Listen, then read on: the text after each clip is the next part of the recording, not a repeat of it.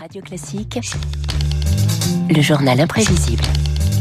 Il n'y a pas de consensus aujourd'hui pour envoyer des troupes au sol, mais en dynamique, rien ne doit être exclu. Nous ferons tout ce qu'il faut pour que la Russie ne puisse pas gagner cette guerre. Bonjour Marc Bourreau. Bonjour David, bonjour à tous. Emmanuel Macron qu'on vient d'entendre sous le feu des critiques cette semaine, le président a évoqué l'envoi de troupes en Ukraine pour contrer l'offensive russe. Tollé dans l'opposition, refus catégorique des alliés, l'occasion de revenir ce matin sur les présidents français dans le costume de chef de guerre, un costume pas toujours simple à porter. Et dans la panoplie élyséenne, David, deux uniformes sont particulièrement entrés dans l'histoire. Celui du président qui dit non d'abord, non à la guerre. Souvenez-vous, 2003, Jacques Chirac n'ira pas combattre en Irak avec ses alliés. Et il le fait savoir à l'ONU par son chef de la diplomatie, Dominique de Villepin. C'est un vieux pays. La France d'un vieux continent comme le mien, l'Europe, qui vous le dit aujourd'hui.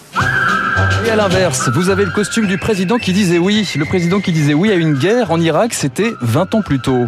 J'ai reçu de Monsieur le Président de la République la lettre suivante.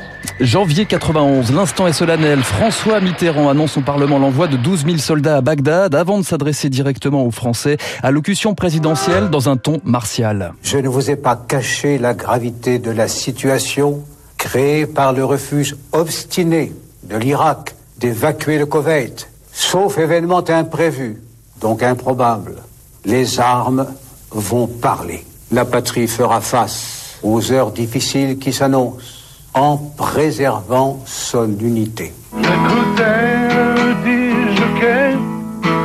dans la voiture qui me traînait la de.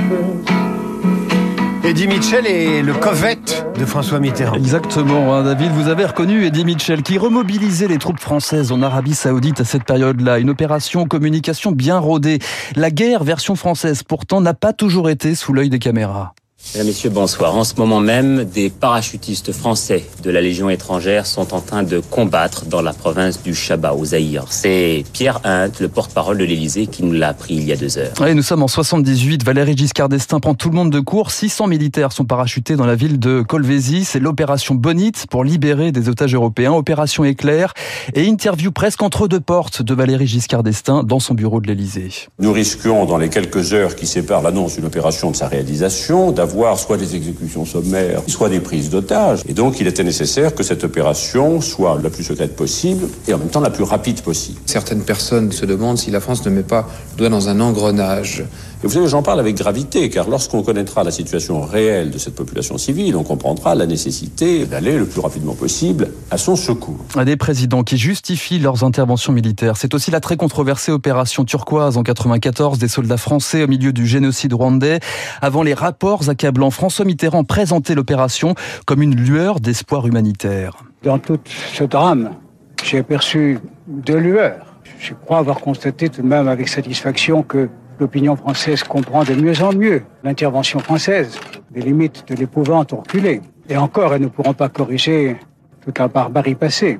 D'abord incrédules, ils applaudissent François Mitterrand au cri de Vive la France. Pour la population, c'est l'espoir que le blocus serbe et les atrocités qui l'accompagnent pourront à terme s'arrêter. François Mitterrand qui invente aussi le chef d'État dans les zones de guerre. Sarajevo, ses ruines, ses milliers de victimes, ses snipers et un président dans une ville martyre acclamé par la foule. Un président qui mouille sa chemise, c'est aussi Nicolas Sarkozy en Libye, 2011. Souvenez-vous de cette image, le chef de l'État à Benghazi. Quelques jours après la chute de Muammar Kadhafi, Nicolas Sarkozy accueilli comme l'artisan d'une paix qui s'avère bien précaire. Vive Benghazi Vive la Libye Vive l'amitié entre la France et la Libye la stratégie du terrain et le costume du sauveur, c'est aussi la carte de François Hollande à Tombouctou au Mali en 2013, un mois après le lancement de l'opération Serval, pour repousser l'avancée djihadiste. Votre pays va connaître une nouvelle indépendance qui ne sera plus cette fois la victoire sur le système colonial, mais la victoire sur le terrorisme et sur l'intolérance et sur le fanatisme. Voilà votre indépendance. Et pour remercier la France d'avoir libéré la ville, François Hollande reçoit un chameau. La France qui passe du statut de sauveur à cette époque à celui de paria.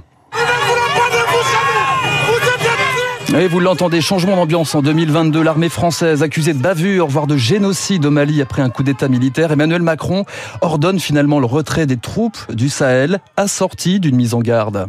Moi, je sais qui est tombé pour la sécurité des Maliennes et des Maliens, des Nigériens, des Burkinabés, des soldats français. Les discours que j'ai pu entendre ces dernières semaines sont indignes. Soit ils servent les intérêts des groupements terroristes qui voudraient voir plus puissants dans votre pays, soit ils servent les intérêts d'autres puissances étrangères qui veulent simplement voir les Européens plus loin parce qu'ils ont leur propre agenda. Et vous l'aurez compris, David, hein, Emmanuel Macron pointe sans la nommer la Russie, Moscou au cœur désormais d'un dilemme à 3 heures de Paris. Dilemme mondial et sans doute élyséen.